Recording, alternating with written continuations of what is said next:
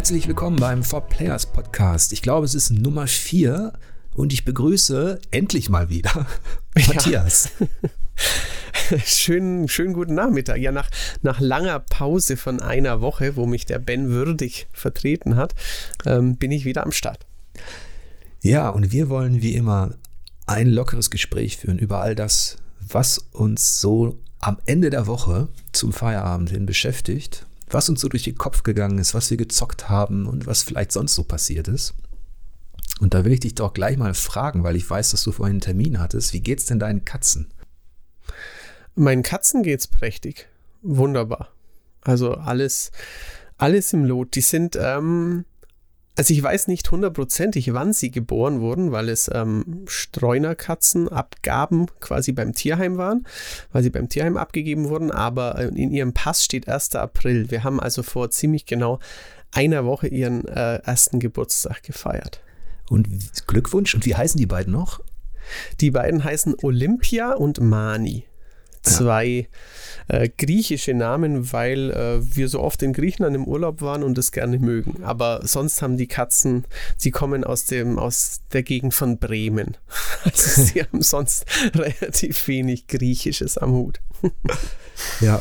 Genau. Warum frage ich den Matthias nach seinen Katzen? Natürlich auf vielfachen Wunsch. Wir haben schon ab und zu angedeutet, dass wir Katzen haben. Ich habe ja auch ähm, zwei Katzen, Okami und hm. Snorri. Die sind mhm. schon ein bisschen älter. Und deswegen dachten wir uns, schnacken wir mal ein bisschen über die. Warum, warum magst du Katzen? Was ist, was ist das Schöne oder was ist aber auch das Nervige an denen? Also nerv, nervig war, ich fange jetzt mal mit dem Nervig an, weil mir das gerade einfällt. Nervig war es heute Morgen, als ähm, eine von beiden so um ja, 7.15 Uhr keine Ruhe mehr geben wollte. Also wir haben eine Wohnung, wo wir unser Schlafzimmer nicht zumachen können, weil das im Obergeschoss so ein, ja, so ein Bereich ist und da können die Katzen eben immer hin. Und äh, eine von beiden, die ist, ähm, das ist die ruhigere, die schläft auch meistens sehr brav in ihrem Körbchen neben dem Bett. Und ähm, die andere, also die tigert dann ab, naja, eben mal 9 Uhr, mal 7 Uhr, mal auch noch früher rum. Und heute hat sie ziemlich Krawall gemacht, ist rumgerannt, hat an ein, zwei Kartons gekratzt, wo sie nicht kratzen soll, hat versucht, Pins aus einer Pinnwand rauszuzerren. Und ähm, dann war es ein bisschen nervig heute Morgen, ein bisschen anstrengend. Aber ähm, ansonsten, es sind ja meine, also die beiden, wir haben sie jetzt seit einem Jahr, sind meine ersten Katzen. Ich hatte halt davor nur bei Freunden oder vielleicht mal bei entfernten Verwandten oder mal kurz beim äh, Katzensitten von einem Arbeitskollegen richtig großen Katzenkontakt und ähm, jetzt eben seit, äh, ja, seit äh, zehneinhalb Monaten oder so sind die beiden bei uns. Ähm, und es ist ganz wunderbar. Also ich finde es ähm, manchmal etwas anstrengend, aber in der, in der großen Mehrheit der, der Zeit finde ich es sehr, sehr angenehm, sehr schön und ähm, also wirklich ein, ein schönes Leben mit Katze, kann ich sagen. Ja, das, das kann ich bestätigen. ähm, du hast natürlich jetzt, du bist jetzt in der Phase, wo die noch so äh, sehr wild sind und alles ähm, ausprobieren. Hm. Das lässt eigentlich nie nach, aber irgendwann gewöhnen die sich an bestimmte Dinge und das mit den geschlossenen Türen kann ich nur bestätigen. Es gibt nichts Schlimmeres für Katzen als abgeschlossene Bereiche, in die die nicht dürfen. Mhm. Ähm, deswegen ist bei uns quasi auch immer fast alles auf Kipp oder irgendwie so mhm. halb geschlossen mit so einem Kissen, damit es nicht zuknallt. Mhm. Ähm, die mögen es schon, wenn sie überall rumstromern dürfen. Und ja, ich kann auch bestätigen, dass, dass ich äh, mit den beiden, ich kann es mir auch nicht mehr vorstellen, ohne Katzen, die sorgen tatsächlich auch dafür, dass, dass, äh, dass man ein bisschen entspannter wird. Ich habe das vorher auch alles belächelt. Als mir Leute was von ihren Haustieren erzählt haben, empfand ich das immer so ein bisschen, ach Gottchen, hör auf. Ähm, aber mittlerweile, ähm, ja, äh, genieße ich das regelrecht, weil die auch für so eine Gelassenheit sorgen. Die haben so eine leicht aristokratische Attitüde. ähm, ja, da können wir jetzt stundenlang drüber quatschen.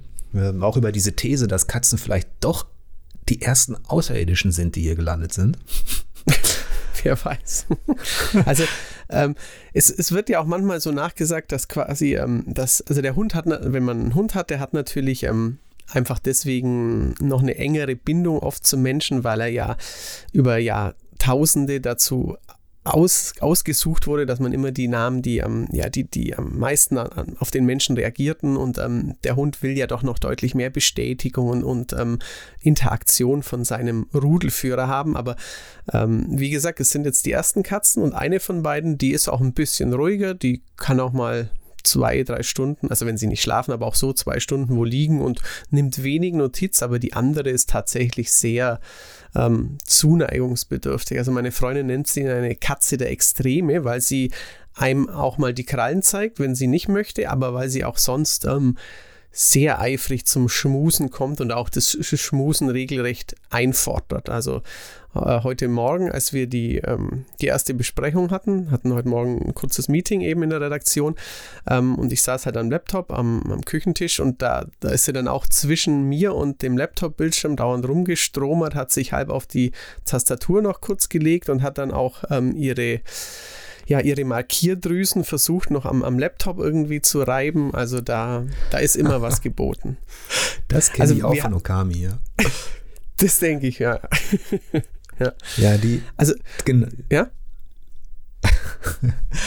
ich habe auf jeden Fall, sagen wir mal so, die, was ich auch mag, was du angedeutet hattest, ist, ähm, ich mag natürlich auch Hunde, so ist es nicht. Ähm, ich weiß mhm. nur um die Anstrengung und ähm, dass man ähm, wirklich dann dieses ähm, eher Befehlen und eher klare Regeln.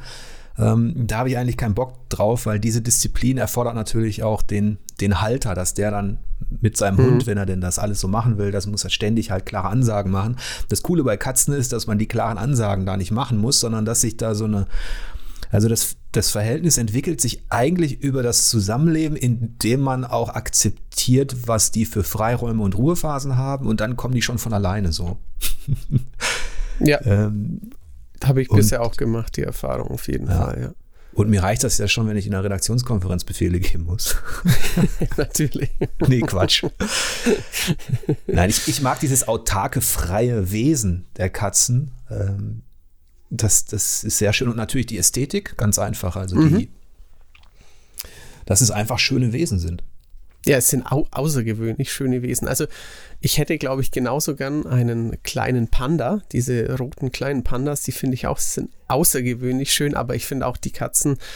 Also ich wäre, ich hätte mir jetzt nicht absichtlich eine, eine Nackthaarkatze geholt. Die finde ich ein bisschen spooky teilweise, aber ähm, also ich weiß ja, ähm, dass deine sehr, also zumindest Okami weiß ich, dass die sehr langhaarig und äh, wuschelig ist. Bei, genau, bei, das sind ähm, so Ragdoll.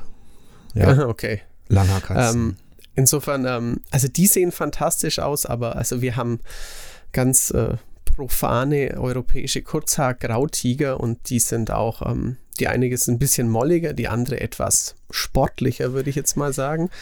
Aber ähm, wie die da liegen, wie sie ihre Pfötchen unter ihrem Körper verschränken, wenn sie, wie sie dann eindösen oder auch ähm, natürlich hervorragend, wenn sie mal so auf dem, halb auf dem Rücken liegen und beide Beine von sich strecken. Also das ist schon herzallerliebst, ja. wirklich. Und ich mag die auch fast alle, wenn ich auf dem Weg bin zum Supermarkt oder früher mhm. vor langer Zeit auf dem Weg zur Arbeit.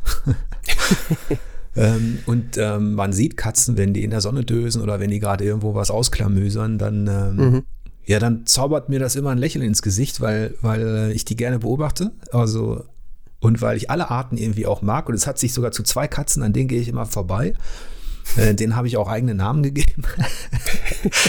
die, die einen nenne ich immer Kanisterkopf, weil die so einen quadratischen Kopf hat. Das ist ein Kater, wenn er da rumdöst. Und zudem habe ich auch schon so ein gewisses Verhältnis, weil ich ja weiß, ist, du darfst nicht den Fehler machen, direkt auf die zugehen und komm mal her. Das mögen die natürlich nicht. Mhm.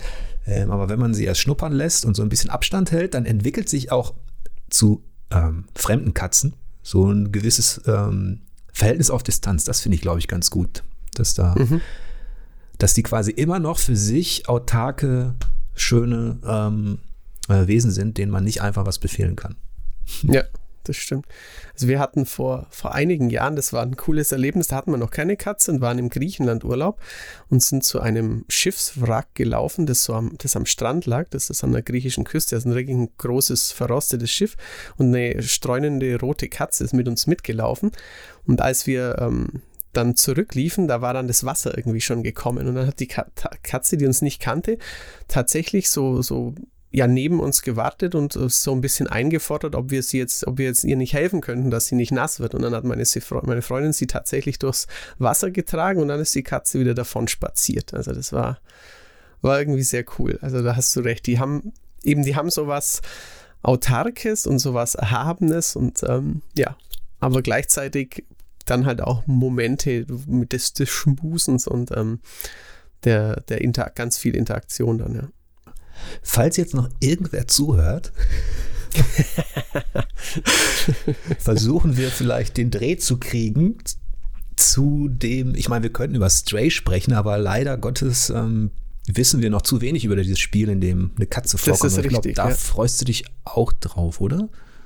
Ja, da bin ich auch gespannt. Also ich ähm, weiß noch nicht so ganz, wo die Reise dahin geht, weil ähm, ja, wir alle noch nicht äh, das anspielen konnten, aber es sah sehr cool aus, auf jeden Fall. Also ähm, Spiele mit Tieren oder ähm, wo man Tiere erforscht oder eben wo man ein Haustier hat, also wenn ich jetzt Nintendogs außen vor lasse, aber natürlich, die finde ich schon, schon reizvoll. Also ich mag viele Arten von Tieren und ähm, demzufolge finde ich das auch interessant, ja.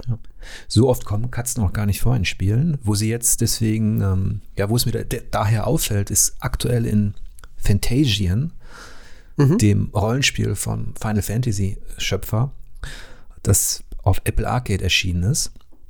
Da sind quasi in jedem Raum fast, also gefühlt, findest du, findest du eine Katze, die sich da, die sich da irgendwo in die Ecke lümmelt oder miaut. Ähm, das ist mir da schon aufgefallen und ähm, da sind wir vielleicht auch bei einem, ja, bei einem ersten äh, Spielethema. Äh, Apple Arcade hat sein Angebot erweitert, der Abo-Dienst. Ähm, um sehr viele bekannte Spiele, Klassiker, die ich teilweise getestet habe, wie Threes und Co., die jetzt auch erhältlich sind. Und mhm. gleichzeitig hat es eben zwei Spiele gegeben, die, wo man schon sagen muss, das ist ja keine Ansage, aber es ist doch ähm, eine gewisse Prominenz dahinter, die jetzt für Apple auch designt. Ähm, zum einen Platinum Games mit dem mhm. World of Demons. Das hatte mich doch ähm, überrascht und eben Fantasian ne, vom Final Fantasy Macher. Genau, das ist ja von, von Mistwalker, dem Studio von äh, Sakaguchi. Und ja. ich glaube auch, dass Uematsu die Musik dazu macht. Also Leute, die wirklich im Final Fantasy Kosmos einen sehr hohen Stellenwert haben. Und auch äh, Mistwalker hatte ja ähm, gerade auf Xbox 360 einige ähm, Spiele, die durchaus auch eine, eine Fangemeinde hatten. Und ähm, für, für mich, also ich habe, es sieht hübsch aus. Für mich wäre es jetzt wahrscheinlich nichts wegen des Genres, aber ähm, ich finde auch, es ist ja immer so eine, so eine Gratwanderung dieser großen, nennen wir sie Google, Apple und Co.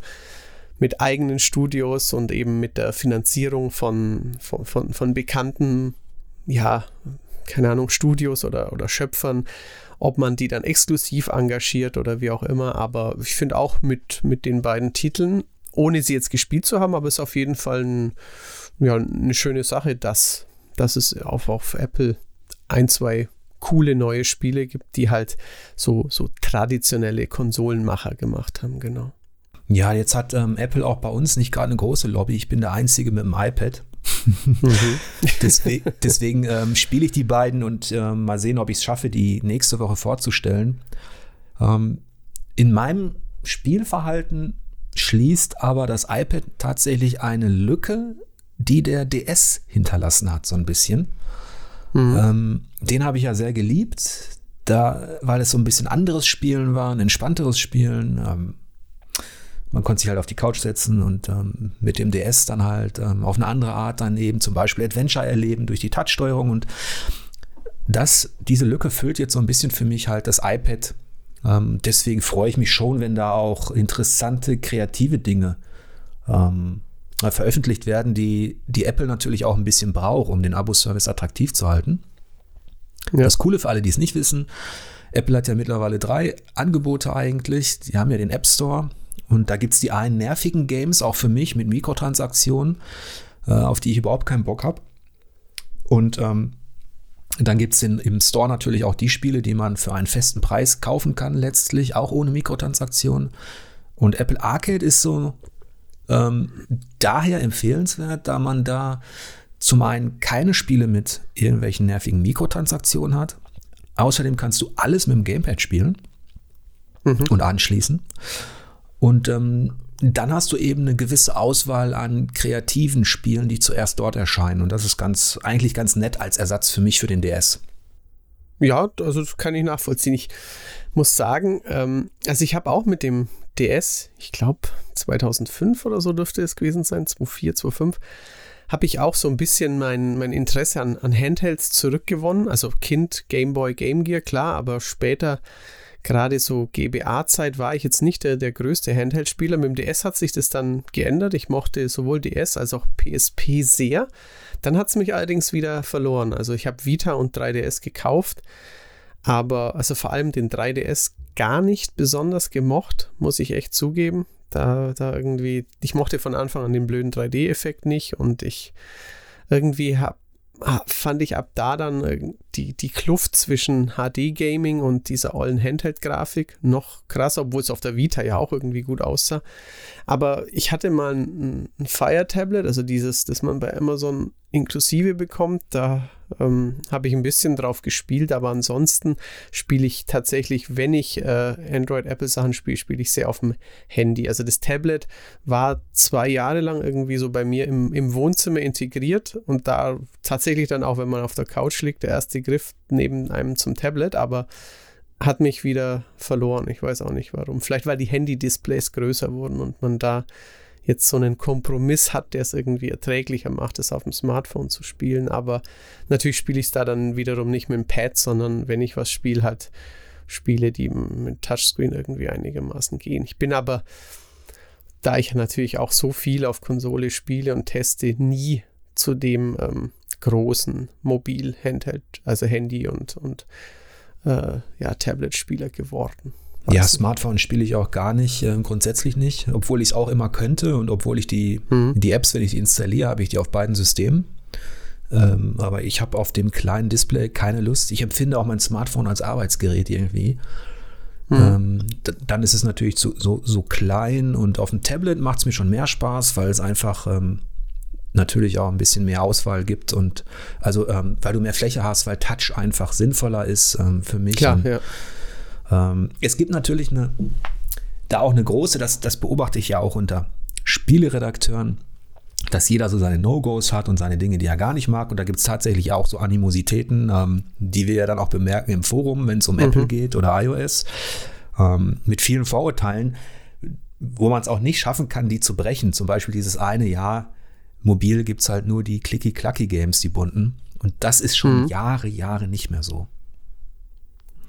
Ja, die, die gibt es zwar, ne? also die, die Nerv-Games, die klassischen, ähm, wo es Bling Bling macht und wo du nur zum Kaufen animiert werden sollst, aber genau die zocke ich und bespreche ich eigentlich gar nicht, äh, sondern eher die, die kleinen kreativen Entwicklungen, ähm, die sich im strategischen Bereich, im erzählerischen Bereich dann nachvollziehen lassen, wo eben auch Nintendo damals auf dem DS einiges geleistet hat, Stichwort Hotel mhm. Dusk und Co.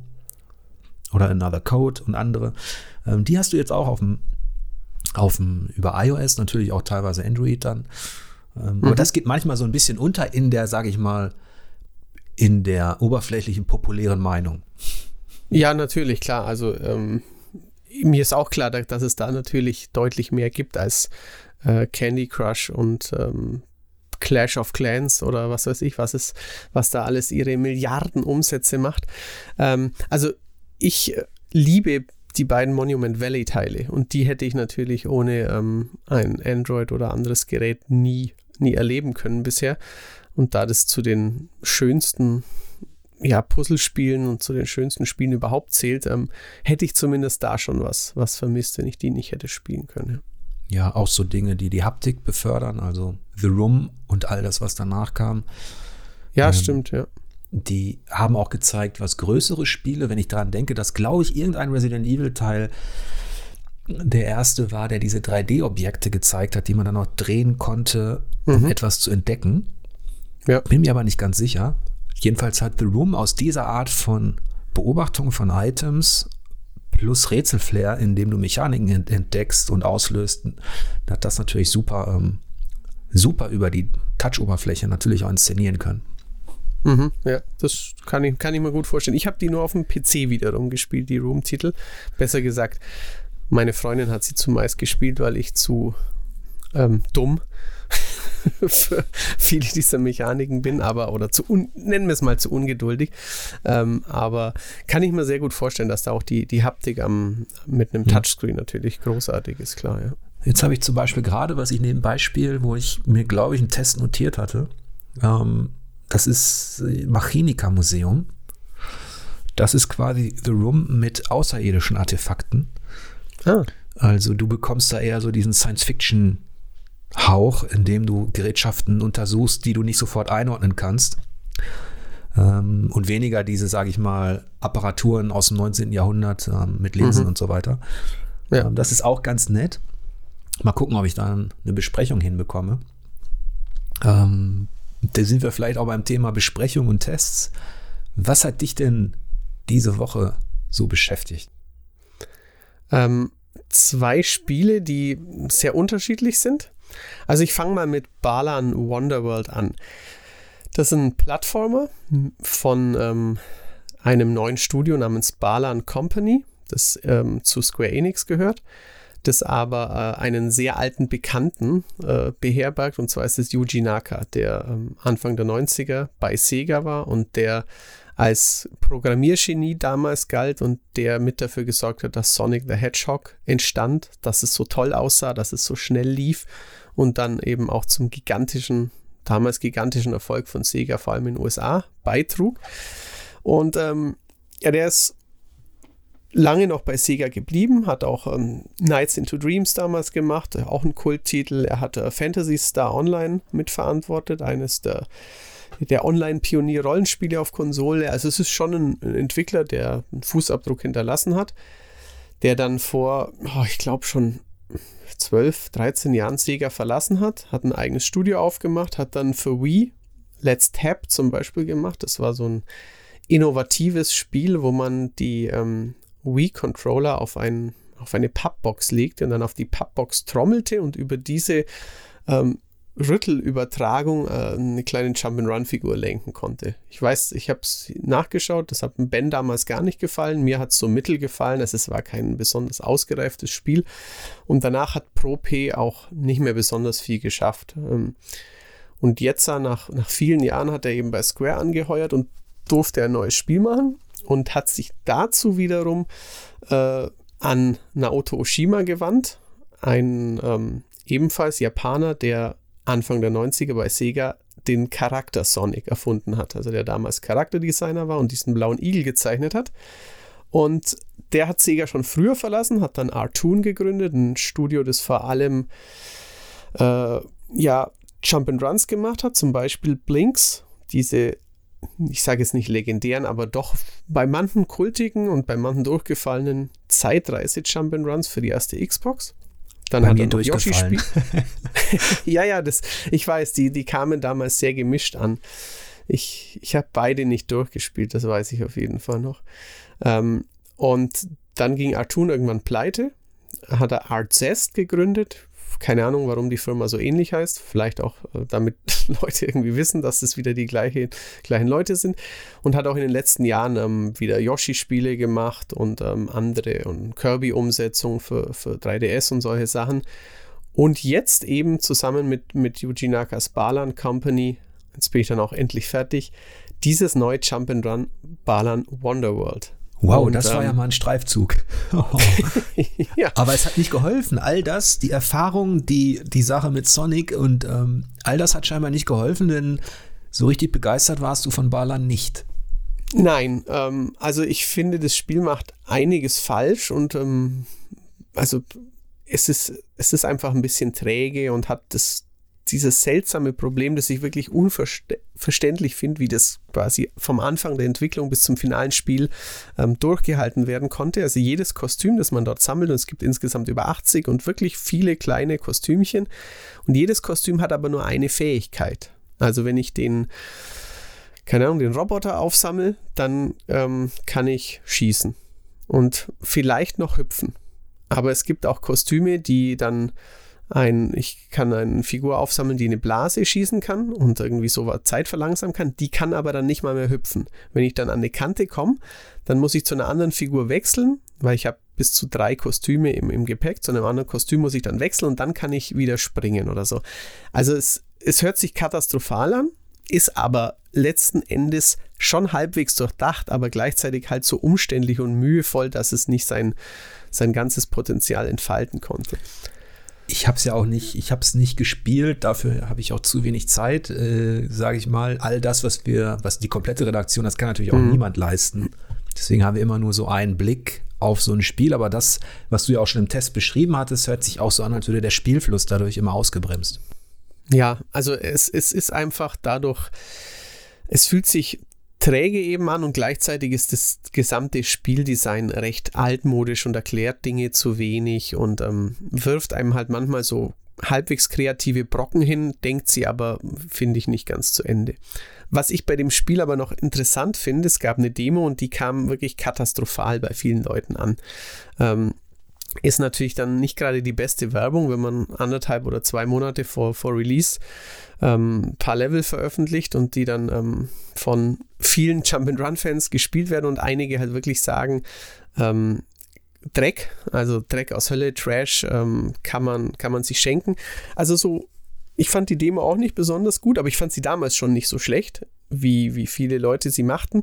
Und ich finde jetzt auch, das fertige Spiel hat wirklich einige Ecken und Kanten, man kann sie auch Macken nennen, aber ähm, ich spiele es tatsächlich auch jetzt nach dem Test noch weiter, um noch ein paar versteckte Sachen zu finden, weil ich einfach Jump'n'Runs gerne mag. Also es ist ich finde, es ist nicht so schlecht, wie viele Leute nach der verkorksten Demo meinen. Aber, du hast ihm ja auch ein ähm, befriedigend gegeben, ne? Genau, ja. Ich habe ihm ein knappes Befriedigend gegeben, eine 60. Mhm. Aber es ist auf jeden Fall ähm, weit, weit weg von, von den Guten, von Crash und auch von Kirby und auch natürlich von Mario. Und ich fange jetzt, fang jetzt nicht mit Ahead in Time an. Das, da, dazu muss dann der Jan mal in den Wochen Rückblicks-Podcast kommen. Ja, es gibt so viel Auswahl an, an Jump and Runs natürlich. Die hatten es auch eine Zeit lang richtig schwer. Natürlich bis auf, auf Mario, der gesetzt ist, auch ähm, mhm. ja, was den Erfolg betrifft. Deswegen wird es auch immer weitergeführt. Ähm, hatten es andere natürlich viel, viel schwerer. Die Auswahl ist Gott sei Dank wieder gestiegen, ne? ähm, auch durch ja. Independent Studios oder durch sowas wie ähm, durchaus wie Balan Wonderworld. Ähm, und ich hatte ja im weitesten Sinne, es ist kein Jump and Run, aber durchaus ein Plattformer ähm, mit, mit Oddworld Soulstorm. Äh, diese Woche auch ähm, so ein Vertreter, der in den 90ern tatsächlich mal eine neue Duftmarke setzen konnte durch sein düsteres Weltdesign. Mhm. Heutzutage ist das ja so Dystopien und Apokalypsen scheinen ja heute irgendwie en vogue zu sein. Also da kann man ja kaum äh, dran vorbeikommen. Jedes, jedes Spiel scheint sich dem Thema zu widmen. Aber damals war es noch was Besonderes, auch dass der Held so eine, ja, der wirkte wie so eine Art ähm, positive Version von Gollum. Der hatte auch so Glubschaugen, ähm, äh, war sympathisch, aber auch bemitleidenswert und musste fliehen. Ähm, mhm. Und dieses Oddworld Soulstorm, dem habe ich diese Woche auch befriedigend gegeben. Und ähm, das konnte auch nicht so ganz begeistern was aber weniger damit zu tun hatte, obwohl es auch damit zu tun hatte, dass der Spielfluss immer wieder durchbrochen wurde. Diesmal durch Sammeln und Craften, was ein bisschen überstrapaziert war. Aber ähm, ich glaube, du hattest, was, welches Verhältnis hattest du zu Oddworld? Ähm, leider keines, also kaum eines. Ich ähm, kannte natürlich die Spiele, hatte mir aber damals zur PlayStation-Zeit nie eins gekauft. Ich habe auch ähm, dann den dritten Teil, der für die Xbox kam, nicht gespielt. Ich habe ein bisschen diesen Ego-Shooter für Xbox. Und, ah ähm, ja. Genau, den habe ich gespielt. Der war, oder, also Ego, genau. der, der, ich weiß, der hat damals bei der Maniac, wo ich ja damals gearbeitet habe, 90 Prozent bekommen. Ja, aber ähm, das ist, ich fand ihn halt schlimm, weil die, die, der, der Kern der Serie, der bestand eben in diesem listigen ja, ja. Ähm, mhm. Rätseln, Plattformen, Schleichen und ähm, durch, äh, ja, eben Ape retten in diesem natürlich klar verflixten war, Labyrinth.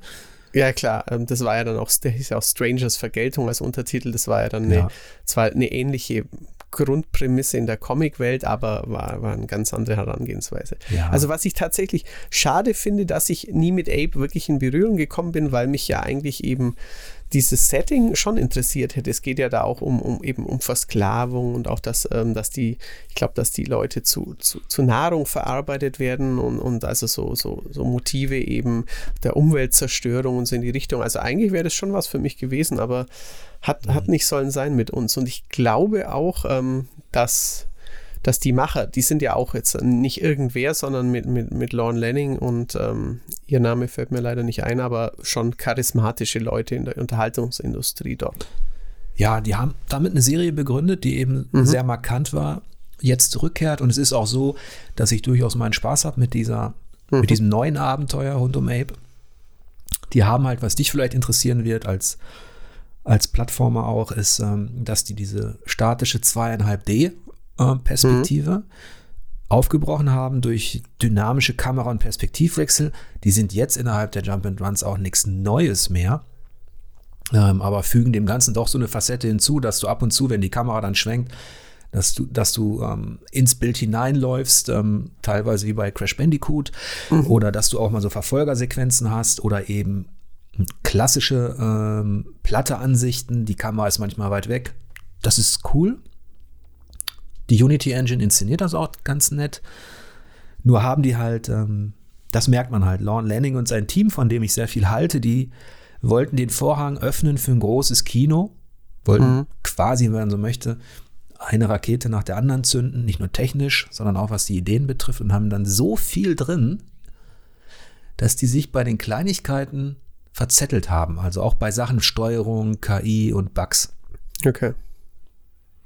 Und ähm, das ist halt äh, ein, bisschen schade. Trotzdem ist es ein sympathischer Typ immer noch, Abe. Ähm, mhm. Der schwarze Humor ist köstlich. Die, die, die Filme und die, das Figurendesign, die, das dürfte dir auch gefallen. Und ähm, ich spiele es auch, ähm, ich habe es ja auch ähm, durchgespielt. Mhm. Ähm, obwohl ich ihm nur ein in Anführungsstrichen nur ein befriedigend gegeben habe. Aber mhm. das ist, glaube ich, auch so, so etwas, was so vor 20, 25 Jahren auch in der Spielepresse war, eine 70, sage ich mal, oder befriedigend. Mhm. Das konnte man sich schon noch kaufen. ja, auf jeden Fall. Also es ist ja auch, glaube ich, bei, bei PlayStation Plus drin. Also ausprobieren will ich es auf jeden Fall. Ja. ja. Das ist auch ganz, äh, ganz interessant, dass das immer konfuser wird mit den Vertriebsmodellen. Du kriegst halt am ähm, Oddworld Soulstorm als ähm, PlayStation Plus Abonnent jetzt gerade umsonst für die PS5. Hm, mhm. Du musst auf PS4 und PC, glaube ich, 50 Euro bezahlen. Mhm. Wenn du aber jetzt noch keine PS5 hast, was ja einigen so gehen soll aktuell. Gerüchten zufolge, ja. Dass die immer noch nicht rankommen an die neue Sony-Konsole, dann kannst du es dir trotzdem jetzt schon runterladen, dieses Oddworld. Mhm. Und dann irgendwann solltest du eine PlayStation 5 bekommen, hast es dann eben auch schon gratis in deiner Bibliothek. Okay, also das muss man dann aber, glaube ich, über einen Browser machen, oder? Weil hast, auf der PS4 werde ich es ja nicht, nicht machen können, schätze ich mal. Nee, aber du kannst trotzdem schon über deinen PlayStation Network Account kannst du mhm. nur die PS5-Version deiner Bibliothek hinzufügen oder eben okay, auch über die verstehe. App. Es gibt ja auch mhm, eine App ja. ne, für Smartphone Stimmt, oder eben über PC. App, ja. Richtig, okay, ja, verstehe.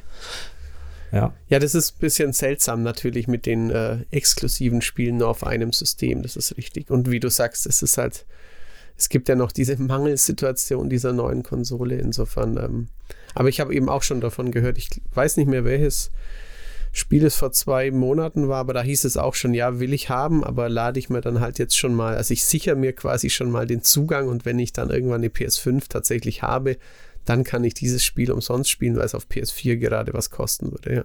Ja. Das habe ich auch schon gehört. Ich glaube, das ist auch ein modernes Verhalten unter Spielern, dass manches dann schon einfach gebunkert wird, wenn man weiß, ist jetzt gerade auf oh, Steam ja. oder auf GOG oder im Epic Games Store umsonst für ja. zwei Wochen. Ähm, Natürlich dass man ich, seine Bibliothek ich, dann anfüllt. Genau, ich pack's mal in eine Bibliothek, wenn ich irgendwann, wenn, keine Ahnung, wenn eine noch schlimmere Pandemie als Corona kommt und niemand mehr das Haus verlassen darf, dann spiele ich es aber ganz sicher. Ja. Also ist auch so, so eine Sache, also man, man ist ja auch geneigt, sich was zu, zu sichern, zu holen, wenn es umsonst ist oder wenn es ganz wenig kostet. Aber da habe ich auch schon mit, mit Ex-Kollegen und mit Freunden auch drüber gesprochen, dieses ähm, horten und auch dann nach Möglichkeit gleich runterladen, weil wenn ich es denn irgendwann mal spielen will, deswegen reicht mir auch meine Festplatte nicht, ich brauche da noch eine 3 Terabyte Festplatte dran, weil vielleicht will ich ja dieses Indie-Spiel, das es vor zwei Jahren umsonst bei Xbox Live gab und wo ich bisher immer zu faul war, oder mich mir eigentlich das nicht so wirklich interessiert, aber ich will es erstmal haben. Das ist halt so ein, so ein digitales Raffen von dem ich mich sicher auch nicht immer freisprechen kann. Also ich habe mir, glaube ich, auch Bloodborne oder ähm, ein, zwei andere Dinge, als sie mal irgendwo drin waren, ja, will ich haben und natürlich nie runtergeladen. Ähm, ja. Da es, hat der Matthias Bloodborne noch nicht mal gestartet. Also diese Version nicht. Ich weiß noch, ich habe es damals, als es, als es zum Test kam, habe ich es tatsächlich zwei Stunden gespielt und verblöd befunden, aber. Oh, oh, cut, cut. Cut. Ja, ich weiß. ja, aber es, es, war nur, es war nur bis zum ersten Boss und da war die Kameraführung so schlecht, dass ich es nicht, nicht weiterspielen wollte. Hm. Aber Gerüchten zufolge soll da ja doch ein bisschen Qualität im Spiel stecken. Ich bin also soll ich da jetzt reinpieksen in deine Souls, in deine Souls-Abneigung, von der ich ja weiß? Nee, das macht man anders mal. Ja, ich hatte das ja letztens auch mit Ben im Podcast. Es, es gibt halt in der Redaktion auch ähm, ganz klare Unterschiede, was, was die Einschätzung von Reihen angeht. Und dann versuchen wir natürlich auch, ähm, um der Gesundheit der Redakteure willen, die nicht allzu sehr damit zu belasten. Ähm, ja, dann lassen wir das Thema Souls mal weg, obwohl ich jetzt sehr viel Lust hätte. ja, da könntest du jetzt sicher ein schön. Ich kann ja nicht mal was entgegnen. Also ich kann ja nur sagen, mich interessiert es nicht und ich bin nicht frustresistent genug. Aber ich kann da wirklich relativ wenig. Viel, ich habe mir schon einiges anhören dürfen. Auch damals, als es noch unbekannter war, als irgendwie mir ein Kumpel während dem Joggen eine Stunde lang erzählt hat, warum Dark Souls 2 denn gerade so gut ist oder so, wo ich mir auch dachte, ja, das mag schon sein, das hört sich ja alles gut an, aber ich möchte es trotzdem nicht spielen. Aber ja, ähm, aber es ist, glaube ich, eine ja, eben.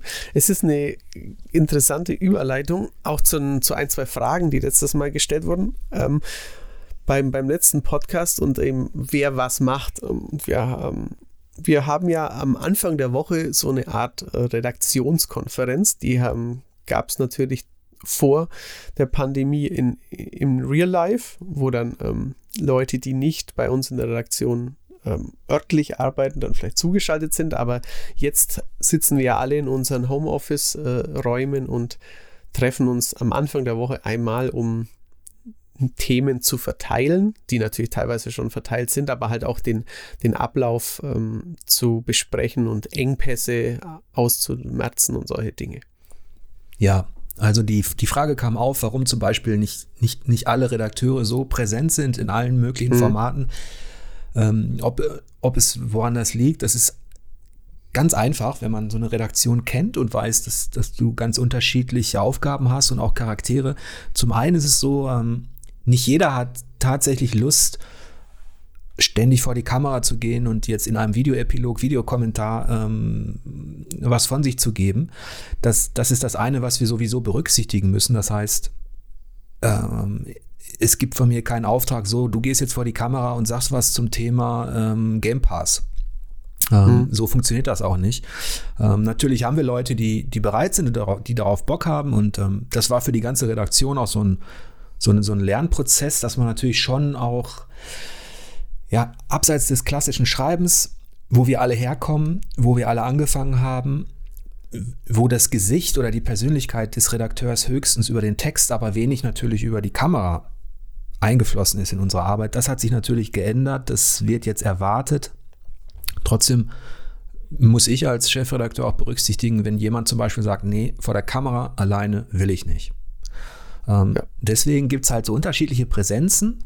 Ähm, und ähm, bei den Kommentaren ist es auch so, theoretisch, jeder äh, Redakteur darf zu allem und jedem einen Kommentar oder eine Kolumne schreiben. Ähm, das ist, nur ist halt, ähm, dass in dem Tagesprozess, wenn man mit Tests beschäftigt ist, wenn man in Formate eingebunden ist, auch, auch gar nicht so leicht, mal eben was aus der Hüfte rauszuhauen. Und mhm. die andere Sache, warum der ein oder andere vielleicht prominenter wahrgenommen wird, ähm, ist, ist auch darin geschuldet, dass zum Beispiel der Ben hat äh, nur einen 20-Stunden-Vertrag aktuell bei 4Players. Und ähm, da muss man auch schauen, ähm, wie spezialisiert man dann die Redakteure, was, was können die in der Zeit am besten machen quasi. Ja, das genau. sind so die Gründe. Richtig, und natürlich ähm, bei, wenn, wenn wir jetzt äh, Videotests machen, ähm, die, die dann ich vertexte, aber zum Beispiel Cliff, Alice oder Eike hervorragend äh, vertonen. Es ist ja noch was anderes, aber es ist einfach ein bisschen gefühlt, dass ähm, Leute, die Spiele testen, ähm, dann in ja, im Podcast oder in Videoformaten einfach ein bisschen präsenter wirken oder eben die ähm, in unseren äh, Rückblicksvideos, in unseren ähm, ja, äh, Meilenstein-Videos halt häufig in der Kamera waren, aber ähm, Jens oder Marcel, die sehr viel Newsarbeit machen und ähm, dass die einfach ja ein bisschen weniger präsent sind. Aber die sind äh, in, der, in der Redaktionskonferenz natürlich genauso eingebunden und ähm, geben da Einschätzungen zu Titeln ab und ähm, haben aber halt mehr, mehr einfach mit, äh, mit News zu tun als mit, mit Berichten oder mit, mit manchen Sonderformaten. Ja. Genau, also auch wenn das nach außen hin so wirken mag, dass der ein oder andere vielleicht weniger eingebunden ist, ist es im Alltag eigentlich ähm, so, dass jeder Redakteur von 4Players, egal was der jetzt für eine Videozeit hat oder in welchen Formaten er auftritt, voll ausgelastet ist und auch voller Teil der Redaktionskonferenz ist. Das ist, ähm, das ist eigentlich schon immer so gewesen. Und ähm, wir müssen natürlich ein bisschen, für uns ist es manchmal auch gar nicht so leicht, dann so eine gesunde Mischung zu finden, weil eben nicht alle Redakteure alles gleich machen wollen, können, und so weiter. Ähm, mhm. Und wir sind schon noch relativ klein als Redaktion und dann ähm, kommen am Ende immer, hast du das Gefühl vielleicht, dass, dass auf der Webseite oder auf YouTube ähm, eher immer dieselben Gesichter zu sehen sind. Mhm. Ja. Was würdest du sagen im Vergleich zu deiner Anfangszeit als, als Spieleredakteur? Ja. wo du gestartet bist. Ähm, wie, wie empfindest du die, dieses Aufkommen der, der Videopräsenz, diese, oder, oder andersrum gefragt, hat sich die Erwartung an deine, an dich als Redakteur auch da draußen so ein bisschen geändert? Hm. Also man bekommt auf jeden Fall mehr, mehr mit vom, vom Kunden, vom Leser. Also Natürlich, ich habe 2004 angefangen, da gab es ja schon Internet, da gab es auch Foren, wo sich ähm, Leser zu Wort gemeldet haben, ob, ob einem der Test gefällt oder nicht. Aber ähm, also zum, zuerst mal habe ich ja im Printbereich gearbeitet und da hat man ja den gleichzeitig einen Luxus, aber auch ein Problem, weil man weiß ja nicht genau, warum sich eine Ausgabe so und so oft verkauft. Also man hat, hat nicht den Service, dass man weiß, wie, wie, wie oft, wie wichtig ein Test ist quasi für, für die Kioskverkäufe oder wie wichtig jetzt eine Vorschau war oder ein Messebericht. Ähm, das gibt einem aber natürlich auch Freiheiten, Themen zu behandeln, die vielleicht weniger ziehen. Irgendwelche Retro-Sachen oder irgendwelche Import-Sachen oder irgendwelche gar so freakigen JRPG-Sachen, weil man sie selbst als äh, relevant für den Spielekosmos erachtet. Und ähm, also das finde ich, finde ich auf jeden Fall eine, eine, interessante Sache, die beantwortet aber natürlich nicht deine Frage. Ähm, ich, ich war damals, als ich anfing, ab und zu vor der Kamera und zwar, wir hatten eine, eine Heft-DVD damals, ähm, wo wir natürlich auch Messeberichte und sowas hatten und wir haben auch ähm, unsere Testvideos zu, den, zu ausgewählten Titeln tatsächlich selber vertont. Also ich bin recht früh dann mit, mit dem Vertonen und mit dem bisschen Videoschnitt in Berührung gekommen. Es war ganz fürchterlich, seine ersten eigenen Videos zu hören und es hat auch fürchterlich lang gedauert, bis man es halbwegs ohne Versprecher hinbekommen hat. Also da hat sich ähm, über 15 Jahre, 16 Jahre hin schon was verändert, aber tatsächlich ist es jetzt, jetzt im Homeoffice wieder ein bisschen ähnlich, dass ich wieder vor einem Mikrofon sitze und ähm, ja, mir dann hinterher anhöre, was ich so, so ja, reingelabert habe. Aber ähm, natürlich vom, vom Feedback her ist es schon was anderes. Also von, von YouTube gab es damals bei uns, gab es damals für uns nicht. Und da das direkte Feedback ähm, so häufig zu hören oder auch ähm, die Auseinandersetzung mit dem, wie, wie, wie Leute die Artikel finden oder wie sie sich mit einer deiner Arbeit und deiner Wertungsfindung, deiner journalistischen Kritik auseinandersetzen, die ist schon direkter und anders als, als damals. Und bei dir? Ja, es ist definitiv alles lauter und schriller geworden, was das Feedback betrifft. Ähm, mhm. Auch oberflächlicher, finde ich. Ähm, Gerade wenn du natürlich, aber das gehört natürlich zum Job, äh, auf YouTube dich dann präsentierst und wenn es dir eigentlich um ein Thema geht, mhm. wenn es dir eigentlich um die Sache geht, um es so zu sagen, und aber sobald du dich halt vor die Kamera stellst und filmen lässt, ist natürlich, spielt alles mit rein. Dein Äußeres, deine Kleidung, deine Stimme und so weiter. Das kann man auch nicht Klar. verhindern. So geht es allen, die sich so exponieren. Das gehört vielleicht auch ein Stück weit zu unserem Beruf, aber ich, da habe ich eigentlich eigentlich wenig Bock drauf, da reagiere ich auch nie drauf, darüber zu diskutieren, weil es mir tatsächlich immer um die Sache geht, um den Inhalt, der natürlich, wenn du einen Text hast, ähm, trotz der Tatsache, dass da auch viel Persönliches reinspielt, ähm, ist das natürlich eine, für mich die, die, die pure Form der Auseinandersetzung mit, mit, mhm. mit einem Inhalt. Ähm, manchmal kriegt man es hin, dass, dass man, äh, dass man davon, ja, dass das Thema auch durch das Gesagte und das Gesehene vertieft wird. Und ich animiere Eike und Alice immer auch, immer dazu, möglichst wenig Gesicht zu zeigen und am, am liebsten sollen sie viele Szenen zeigen oder, oder erläuterndes Material oder sowas, dann, dann fühle ich mich schon wieder ein bisschen wohler dabei. Ähm, aber das Feedback ist ja nicht nur bei, was, was Videos betrifft, sondern auch allgemein ist das, ähm, ist das Feedback ein Ticken schriller geworden, obwohl es dadurch jetzt in den letzten Jahren auch wieder abgefedert wurde, dass eben Spielepresse oder das, was wir als Magazin machen, auch gar nicht mehr im Fokus der Masse steht. Das ist vielleicht ja. auch so ein bisschen die traurige Seite der Medaille. Ähm, und dass sich halt die, die, die Streit, die Debattenkultur dann teilweise wegbewegt hat hin, hin zu Persönlichkeiten, also YouTubern, Let's Playern, mhm. Streamern. Ähm, weil man da direkt diesen persönlichen Anknüpfungspunkt hat. Also dass Magazine ihre Strahlkraft so ein bisschen verloren haben und ähm, Persönlichkeiten im Vordergrund stehen. Mhm. Also es ist ja auch, ähm, also es gab ja schon ganz, ganz früher in den ersten Spielemagazinen ähm, eine Seite, wo, wo dann die, die Köpfe der Redakteure zu sehen war, aber natürlich, man hatte zwar, ähm, also komischerweise, ähm, ich hatte das nie groß. Ich habe viel Spielehefte gelesen, bevor ich bei einem angefangen habe, hätte aber nicht sagen können, ob äh, Redakteur XY jetzt bei der Megafun oder bei der Fun Generation gearbeitet hat. Und auch ähm, im Online-Bereich ging es mir ähnlich, wenn ich diese Leute nicht dann die Redakteure privat, also nicht privat, aber persönlich kennengelernt hätte bei, äh, bei Veranstaltungen von anderen, äh, von, von, von Presseveranstaltungen, dass ich eben eine von dieser Website und einen von jener Website und einen von einem Printmagazin kennengelernt hätte. Aber natürlich gab es schon immer auf Leserseite auch Leute, die ähm, etwas mit, mit, mit Persönlichkeiten anfangen konnten, die merkten, ah, der tickt spielerisch ein bisschen so wie ich. Aber natürlich ist es in einem dramatischen, auf einem dramatisch niedrigeren Niveau, als wenn ich jetzt bei einem äh, ja, YouTube Content Creator zusehe, der ähm, der entweder in einem kleinen Bild ständig zu sehen ist, dessen Emotion ich ständig sehe, oder der halt dann wirklich in einem, in einem Video das Hauptbild einnimmt und ähm, wo es einfach ganz entscheidend ist, ob ich den lustig finde, ob, ich seine Stimme mag oder ob ich ihm einfach angenehm finde, dass er Dinge gut, gut rüberbringt, wie er redet. Also natürlich ähm, muss man da auch andere Dinge können. Und natürlich ist nicht jeder, der ein Spiel gut analysieren kann und ähm, schön schreiben kann oder hoffentlich schön schreiben kann, auch jemand, der dann ja die so die Art Rampensau äh, ist, die, die dann ähm, im moderneren Formen dann auch gut rüberkommt, ja.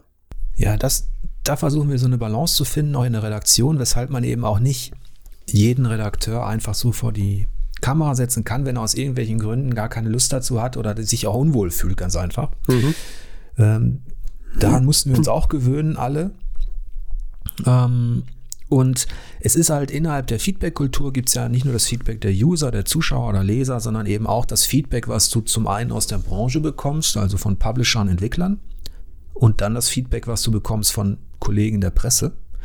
Mhm. Und da muss ich auch sagen, ist die, merkt, da merkt man auch, dass das ähm, Thema ein bisschen nicht eingeschlafen ist, aber es gibt für mich keine Debattenkultur mehr, die es so ein bisschen gab mal Anfang der 2000er, Mitte der 2000er innerhalb der Spielepresse, mhm. weil sich, ich weiß gar nicht genau warum, vielleicht wäre das nochmal ein Thema für, für den nächsten Podcast. Also ich habe nicht das Gefühl, dass es innerhalb der deutschen, deutschsprachigen Spielepresse eine sowas wie ein, so ein konstruktives einen konstruktiven Austausch, eine Reibung oder irgendwas gibt. Das war schon mal wesentlich dynamischer alles.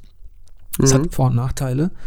Und auf der Seite der Publisher und Entwickler ist es so, dass man viel eher mal Kontakt hat zu einem kleinen Studio und dass man auch bei den großen Publishern merkt, ähm, was natürlich auch sein Gutes hat, dass der Fokus auf Magazine, auf das, was die schreiben, auf die einzelne Wertung, zumindest was For Players betrifft, ähm, jetzt nicht mehr so, da stehen wir nicht mehr so unter dem Brennglas in Anführungsstrichen. Mhm. Ähm, was natürlich auch mit einer gewissen ähm, ja, Relevanz zu tun hat die vielleicht in den letzten Jahren abgewandert ist, eben in die Kanäle, wo du eben Millionen Zuschauer hast oder was weiß ich. Ne? Klar, das ist, ähm, ist richtig. Aber ich würde ja, ich finde es ganz interessant, weil du es auch gesagt hast. Ich hätte auch gesagt, so vor, vor 10 Jahren, vor 15 Jahren war da irgendwie ähm, ein bisschen mehr Austausch in der Spielepresse untereinander. Man hat ein bisschen mehr sich an anderen orientiert. Ähm, also heutzutage, also bis vor, ein, bis vor einem Jahr gab es ja noch Events, hat man so ein bisschen mehr das Gefühl, dass ähm, diese verschiedenen Magazine und eben auch verschiedenen Medienformen von klassisch Print bis hin zu Influencer, dass die so nebenher existieren, dass aber ähm, auch vielleicht manchmal der Altersunterschied oder einfach das Interesse an, an eben das oder das Nichtinteresse an dieser anderen Medienform dafür sorgt, dass man den Menschen vielleicht dann mal trifft oder auch mal öfter trifft, aber dass nicht wirklich ein, ein Austausch über, über die journalistische Arbeit stattfindet. Das ist auf jeden Fall richtig, ja. Ja, es ging ja so weit damals, ich weiß nicht mehr, zehn Jahren, 15 Jahren, dass, dass es eine Initiative gab, eine Art Gewerkschaft der Online-Medien zu gründen. Da kann ich auch nochmal irgendwann was dazu erzählen. Ähm, also als es noch diese Phase gab, wo Print und Online zwei verschiedene Paar Schuhe fast waren innerhalb der, innerhalb der Branche. Ähm, heute schmunzelt man vielleicht drüber, dass es, dass es da so dieses Bemühen gab, alle Online-Magazine zusammenzuführen quasi. Ähm, ist aber eine, trotzdem eine witzige Anekdote ähm, innerhalb der Geschichte der Spielepresse. Dann ist natürlich auch zu beobachten gewesen, dass, ähm, das muss man ja auch sagen, wir sind jetzt seit 20 Jahren am Markt.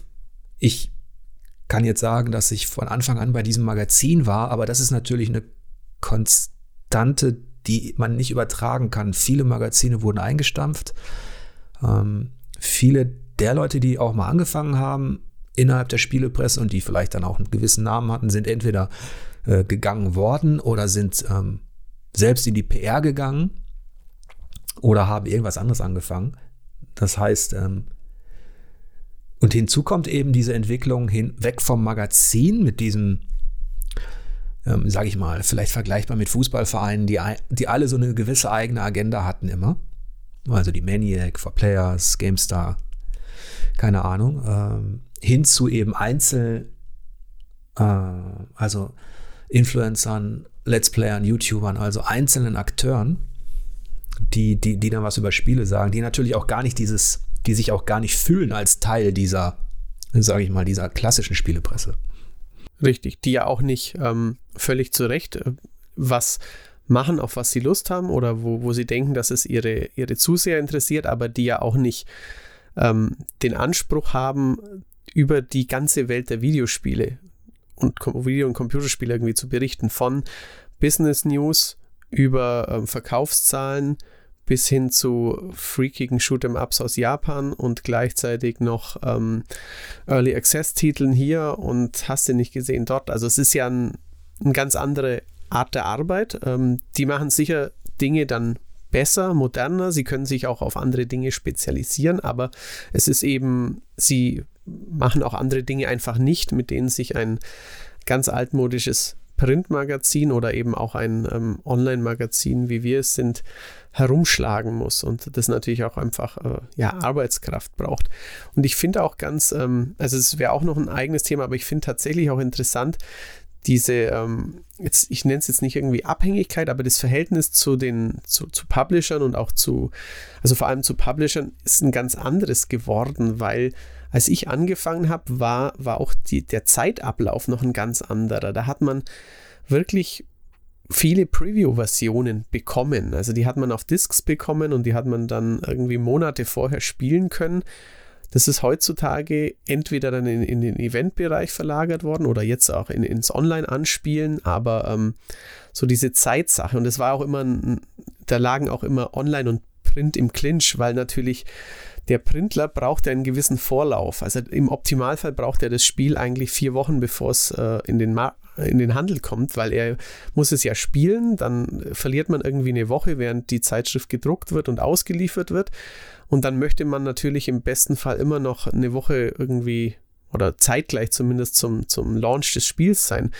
Im Online-Bereich hatte man das nicht, dafür hatte man dann auch bei halt keine wirkliche Deadline mehr, weil im Print hast du wenigstens nach vier Wochen, wenn dein Heft durch ist, ein bisschen Ruhe, kannst dich wieder sortieren, aber online, wenn das kannst du ja jeden Tag deinen Test bringen. Also die, die Arbeit ist da ganz anders und eben, ich finde, in 15 Jahren hat sich da auch in der, in der Terminierung ganz, ganz, ganz viel getan. Also als ich anfing, da hatten wir wirklich noch Versionen von Spielen, die halt irgendwie in acht Monaten kamen oder in einem Jahr erst kamen, halt Vorschauversionen da auf Disk, die dann zwar nur auf einer Testkonsole liefen und die dann nur ein Drittel des Spiels waren oder nur ein Demo-Level, aber es war gefühlt ganz, ganz anders damals.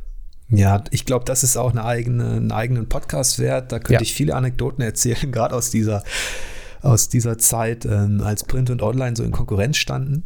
Auch auf Events, da gab es einige, einige, ähm, sage ich mal, Konflikte und auch seltsam hitzige Gespräche doch. Es ist auch nicht so, dass ich das, dass ich das jetzt besonders vermisse, sondern dass ich es eher als professioneller empfinde, wie, wie aktuell zumindest das Verhältnis ist mit ähm, ja, mit Publishern, mhm. dass wir im Grunde jetzt, dass es eigentlich eine Verwaltung von Testcodes ist und dass alle ja. da draußen wissen, ähm, wir können eigentlich froh sein, wenn, wenn wir besprochen werden, angesichts der Tatsache, dass diese Redaktion aus 100 Spielen wählen kann.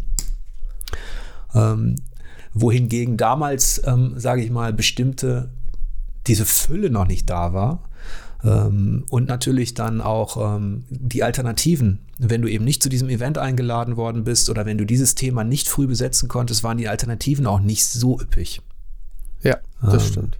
Aber da können wir auf jeden Fall nochmal noch mal drüber mhm. sprechen. Vielleicht noch ähm, ähm, zum Abschluss über die aktuelle ähm, Situation mit Events und Messen. Es gab gerade die Meldung, dass auch die, die E3 2021, wenig überraschend, nur digital stattfinden wird. Ja, leider. Also ähm, ich habe ein besonderes Verhältnis zur E3 tatsächlich, ähm, weil ich von 2005 ab bis 2019 in den 15 Jahren irgendwie 14 Mal dort war und ähm, mir sogar diese bisweilen sehr hässliche Stadt am Pazifik ans Herz gewachsen ist und es für mich schon so eine Art Ritual war, eine Woche im Jahr dort zu sein und auch ähm, sehr konzentrierten Überblick über die Branche zu bekommen. Also man kann sich den, es hat sich auch irgendwann ein bisschen totgelaufen. Ich fand es immer noch wichtig, dort zu sein, aber natürlich hat man mit Nintendo Treehouse, mit vielen Online-Präsentationen irgendwann sogar Vorteile gehabt, wenn man ähm, zu Hause in Deutschland saß und sich ähm, nur Trailer angesehen hat. Aber ich fand es schon immer wirklich ein, ein schönes Stimmungsbild, auch von Jahr zu Jahr zu sehen, wie keine Ahnung, wie aus den Silikonbusen-Babes der 2008er Generation, wie, wie, wie das einfach verschwunden ist irgendwann, wie dann plötzlich ähm, Energy Drink Hersteller versuchten, den Raum vor der Messe zu kapern, indem sie tausende Dosen an, an jeden verschenken, der vorbeikam, wie es dann einmal verlagert wurde nach, ähm, ja, an die, in, in Hangar und, und in, in Hotels an der, ähm, in, in Santa Monica, wie, wie das dann wieder zurückging und ja, das vermisse ich schon. Also ich glaube nicht, dass die E3 jemals in der alten Form zurückkommen wird, weil die Hersteller wahrscheinlich nicht wieder bereit sein werden, ähm, die teuren Standpreise zu zahlen, wenn man das alles auch online machen kann. Aber ja. es, es war schon cool. Ich fand dieses Hotelhopping in, in Santa Monica dass sich, glaube ich, innerhalb der Spielepresse mussten sie sich einige Kritik anhören, aber ich fand es damals auch cool, weil für mich war das damals die, die, die erste E3 und mhm. äh, du konntest natürlich auf dem Weg von Hotel zu Hotel, also von Spielepräsentation zu Spielepräsentation auch immer viel von der Stadt mitnehmen oder von Santa mhm. Monica. Ähm, ja. Mir hat es damals gut gefallen. Es war natürlich auch abzusehen, dass das dieses Jahr, dass wir nicht zur Normalität zurückkehren. Ähm, ich glaube, bei der Gamescom dürfte es ähnlich sein. Ich glaube ähm. Ja. Obwohl man da vielleicht noch einen Ticken abwarten muss. Ich bin da vielleicht im Gegensatz zu dir weniger traurig, gerade was jetzt die deutsche Veranstaltung betrifft. Also auf die Gamescom hatte ich ehrlich gesagt ähm, wenig Lust. Mhm. Mir war das viel zu stressig da vor Ort. Ähm, und ähm, letztlich, wenn du deine Arbeit machen willst, wenn es dir eigentlich nur um die Sache geht, um das, um das Spiel, dann ist, dann bin ich eher der Typ Effizienz. Aber das sieht natürlich auch jeder anders. Und ich kann mir vorstellen, wenn du gerade in der Branche anfängst, wenn du ein junger Redakteur bist und wenn du erstmal so Kontakte knüpfen möchtest, dann sind diese Messen und Präsentationen natürlich schon auch wichtig. Ja, also ich glaube auch, also eine der äh, ersten E3s war sicherlich auch, war bei mir diese super Fake-Show von Sony, wo sie nur Render-Trailer gezeigt haben und eigentlich gar nichts zur, zur PS3 und zu Killzone und 2 und so in der Hand hatten. Ähm, also sicherlich wäre ich jetzt zehn Jahre später ähm, vielleicht etwas kühler und etwas sachlicher dran gegangen und hätte mich ähm, vielleicht einfach auch von dem Buhai, von der Show weniger beeindrucken lassen. Das ist natürlich auch ein, ein Lernprozess, wenn man da jetzt nicht zum ersten Mal, aber wenn man zum ersten Mal oder als eines der ersten Male dort ist, dann ähm, ist man sicherlich auch von, von so Show, die die Amis sehr gut können, etwas, oder in dem Fall Japaner, aber auf einer amerikanischen Messe, etwas beeindruckter. Aber es hat natürlich auch, ähm, auch wenn in Interviews nicht immer was rumkam, aber es war auch interessant, einfach mal die, die Macher zu treffen und auch mit ein paar zu sprechen oder sie ähm, ja, in, in Präsentationen in einem Hinterzimmer ähm, mit einem mit einer unglaublich kalten Klimaanlage und mit einem japanischen Spielmacher und ähm, einem Übersetzer irgendwie ein halbes Jahr vorab halt was, was ansehen zu können und darüber dann zu berichten. Also ich mochte diesen Vorgang tatsächlich sehr gern, aber wie du sagst, ruhiges Arbeiten sieht anders aus oder effizientes Arbeiten sieht manchmal anders aus, ja über diese Anekdoten in oder vor Hinterzimmern oder vor Präsentationsräumen, die man erlebt hat im Laufe all der Jahre. Ich glaube, da könnten wir beide auch noch einen einzelnen Podcast machen. Ja, gerne. Ich mache mir mal eine zweite Notiz hier für die kommenden Podcasts. da gibt es auch einiges. Wir müssen uns vorher nur juristisch absichern, was wir sagen dürfen. ja, so, so wild war es bei mir nicht. doch, äh, doch, da kann, äh, ich, ich werde mich da mal informieren. Okay. Äh, auf jeden Fall ähm, hat mir dieses Feierabendgespräch ähm, wieder sehr viel Spaß gemacht. Ja. Wir sind jetzt wieder bei der Stunde angelangt, die wir uns so als ja, gesundheitliches Limit gesetzt haben. Ja. Also, ich, das würde mich auch tatsächlich in den Kommentaren interessieren. Ähm, also, wir werden nie, nicht die Themen und auch nicht die Zeit haben, das auf, keine Ahnung, zweieinhalb Stunden auszu, bauen. Aber ähm, wenn ich privat Podcasts höre, dann bin ich, manche Formate sind dann halt auch, die irgendwie 50 Minuten oder 60 Minuten sind. Und dann, wenn ich das mag, dann denke ich mir schon, weil ich das dann bei einem gesamten Kochvorgang abgehört habe, ach schade, dass es schon vorbei ist. Also ich höre einen Fußball-Podcast, der immer drei bis dreieinhalb Stunden geht und da hat man wenigstens was, würde ich sagen. Aber ich glaube, das ist kein, kein Modell für uns. Ja, ihr könnt gerne. Also wir sind sehr, also falls ihr Fragen habt, auch spezielle zu irgendwelchen Abläufen, falls euch etwas besonders interessiert, ähm, schickt uns das entweder bei uns im Forum an moin.forplayers.de oder über Instagram. Ähm, dann schauen wir rein und beantworten das beim nächsten Mal.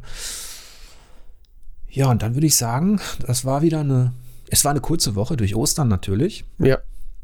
Ähm, aber man ist doch immer froh, wenn es dann auch, wenn dann auch irgendwann tatsächlich Schicht am Schacht ist und man ins Wochenende gehen kann, oder? Ja, natürlich. Also klar. Ähm, ich mag den Job sehr, sehr gern, aber Freizeit ist auch schön.